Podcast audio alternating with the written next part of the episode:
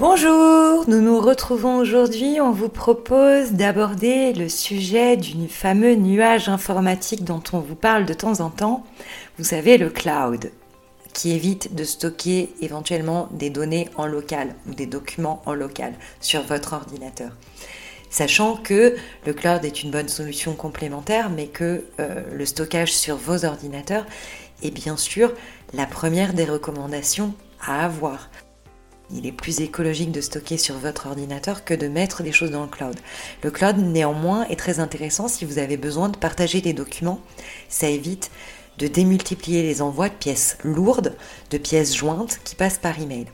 Néanmoins, même si le cloud est très pratique quand on a besoin de stocker des données ou des contenus multimédia et de les partager, il faut garder à l'esprit que ce stockage de données nécessite des serveurs très gourmands en énergie et souvent d'origine fossile cette énergie, donc très polluante.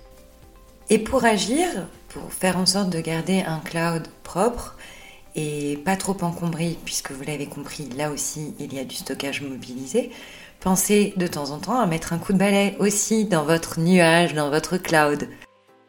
Supprimez les documents dont vous n'avez plus d'utilité et privilégiez le stockage local lorsque c'est possible. Pour autant, le cloud a aussi ses qualités, vous l'avez compris. Il faut simplement penser à le nettoyer de temps en temps. C'est justement le défi qu'on vous propose aujourd'hui, le nettoyage de nos clouds. Allez, tous à nos plumeaux, un petit coup de balai dans nos espaces de stockage.